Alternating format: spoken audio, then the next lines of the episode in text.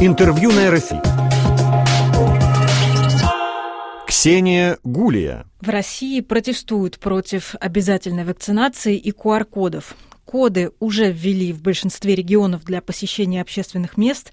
В ноябре правительство внесло в Думу два законопроекта о кодах на федеральном уровне, в том числе на транспорте. На фоне волны возмущения Дума отложила их рассмотрение. Спикер Нижней палаты парламента Вячеслав Володин 24 ноября у себя в Телеграме написал о QR-кодах и открыл публикацию для отзывов. К 27 ноября счетчик показывает более 620 тысяч комментариев. Общий тон там явно антипрививочный.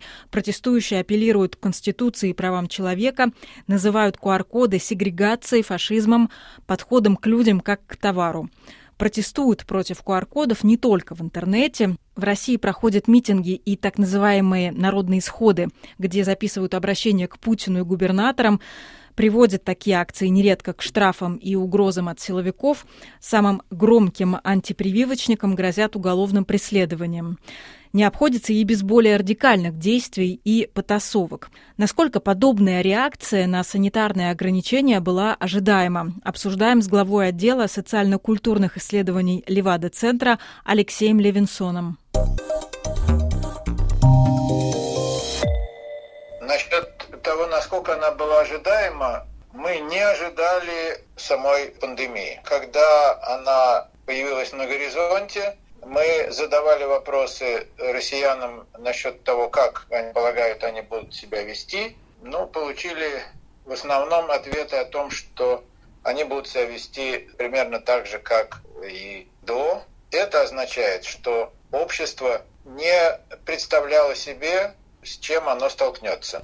Далее, когда пришла первая волна, реакция э, общественная была в гораздо большей степени направлена против тех административных и полицейских мер, которые были приняты государством, нежели была связана с опасностью для жизни, угрозой смерти и так далее, вот всем тем, что несла с собой эпидемия. Одновременно проявились две очень важные черты. Одна – это столкновение общества и государства – которое повело себя неуклюже, потому что сначала были приняты вот такие полицейские меры, а потом они же были ослаблены, когда понадобилось государству что-то сделать для своих целей. В частности, когда они были ослаблены на период голосования по поправкам в Конституцию, когда они были ослаблены на период выборов, люди это увидели, почувствовали и поняли, что, в общем, интерес государства не лежит непосредственно, так сказать, в сбережении народа, пользуясь известным выражением, а э, он, ну, такой, так сказать, собственный. И это проложило такую черту между государством и людьми. Это первое. Второе, здесь включились в действие те слои массового сознания, которые в общем, не управляются прямой и простой рациональностью. Это легче всего доказать на том, как широко распространились всякие конспирологические версии, версии там о чипировании. И этот слой сознания, он невосприимчив к рациональной аргументации. От чего имени она бы не исходила.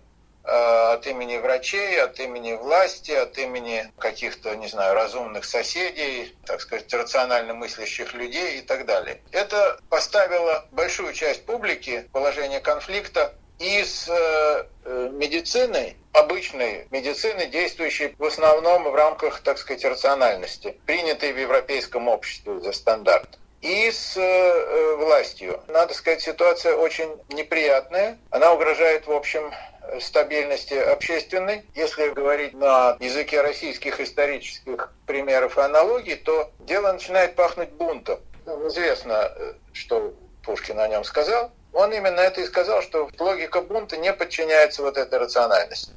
Почему, на ваш взгляд, именно тема вакцинации, обязательной вакцинации и QR-кодов стала темой, которая привела к ситуации, как вы говорите, когда запахло бунтом? Видите ли, если говорить о, так сказать, основной части России, последние поколения выросли в ситуации, когда они не сталкивались ни с комендантским часом, ни с какими-то ограничениями там, передвижения или там, запретами на посещение тех или иных мест и так далее. Еще тут важную роль сыграло то, что государство само, то есть под словом государство надо разуметь э, какой-то корпус э, чиновников или там каких-то их консультантов, которые э, сами тоже, в общем, метались, я бы сказал, между разными вариантами поведения. Одни варианты – это не сердить людей, идти у них э, скорее на поводу, показывать, что мы вас понимаем и что мы, в общем, думаем примерно то же, что и вы. Президент Путин не один раз такую фигуру выстраивал. Дескать, я, я вот, ребята, с вами. Поэтому он там и насчет э, своей вакцинации не особенно, так сказать, ее афишировал. Путин, кстати, вообще а... не высказывался о QR-кодах и говорил, что вакцинация должна быть только добровольной. Да, угу. да, на его посту ему очень страшно поссориться с с массовым избирателем. На носу, в общем-то, уже достаточно близко вот те выборы, от которых, в общем, будет зависеть его политическая судьба. Можно средствами, так сказать, административными э, сделать нужный результат, но и Путину хотелось бы, чтобы он был в самом деле избран народом, несен на руках в вечность. Он по очереди э, то принимал э, сторону такой репрессивно-полицейско-медицинскую, то э, наоборот такую, ну как бы народную, где в общем рациональность такая, что ну обойдется исследования, которые просто буквально вот сейчас у нас идут, качественные исследования, там нету цифр, а, они показывают, что страх заболеть у людей, в общем, ну, ниже страха вакцинации или равен. И при этом те, кто даже боятся заболеть, не готовы вакцинироваться. А очень большая доля э, и не боится заболеть. Я не говорю о тех, кто вообще отрицает там что никакого ковида нет, там, или это обычный грипп и так далее.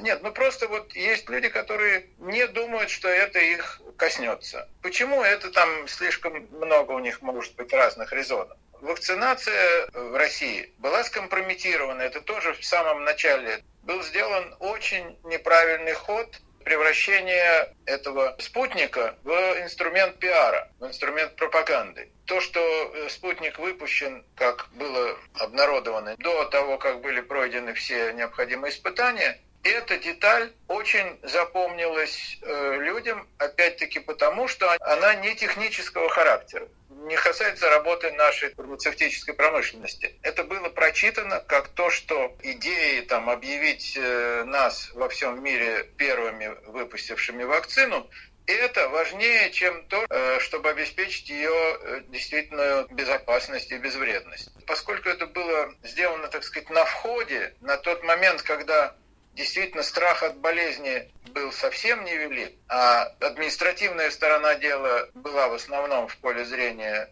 россиян, это было очень большой ошибкой. Она развивалась уже дальше. Я вот говорил о том, что подчинение политическим интересам компании вакцинации и так далее, это все скомпрометировало компанию очень сильно. А поскольку еще и э, люди испытывают ограничения, вот эти QR-коды и прочее, это но ограничения их, так сказать, в их э, повседневной бытовой жизни, которые они не считают оправданными.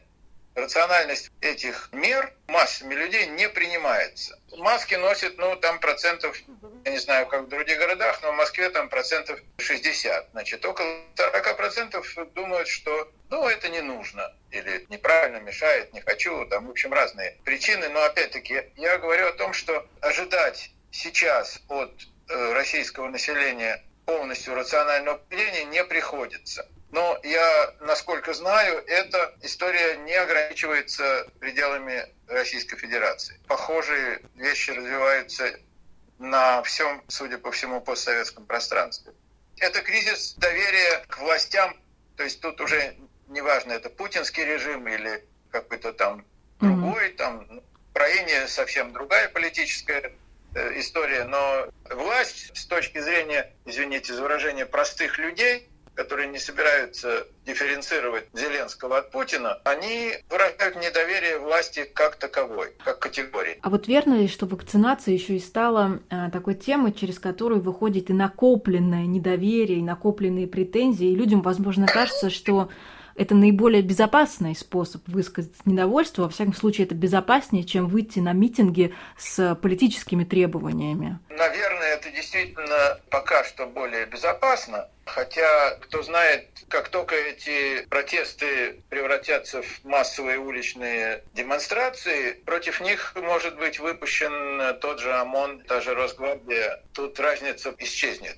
Но просто дело в том, что не так велик потенциал протеста против фальсификации на выборах, там другие причины испытывать несогласие с властью, чем здесь. Здесь они еще очень важно, что они ну, такого как бы карнального характера. Вакцина — это то, что должны делать лично со мной. Это укол в тело. Есть люди, которые боятся уколов, какие бы они ни были это защита своего тела, своей самости, там, ну и так далее. В общем, об этом психологи много знают. И это по сравнению с выборами гораздо более близко к интимным сторонам. А вот когда интимное и массовое соединяется, получается такой очень опасный Взрывоопасный э, коктейль. Коктейль, да. Будет ли взрыв или нет, я не знаю, но я слово бунт сказал э, и, в общем, не беру его назад.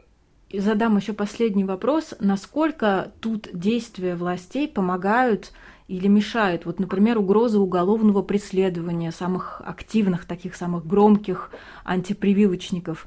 Это подливает масло в огонь или все-таки это немножко запугивает людей и предотвращает, может быть, какие-то акции?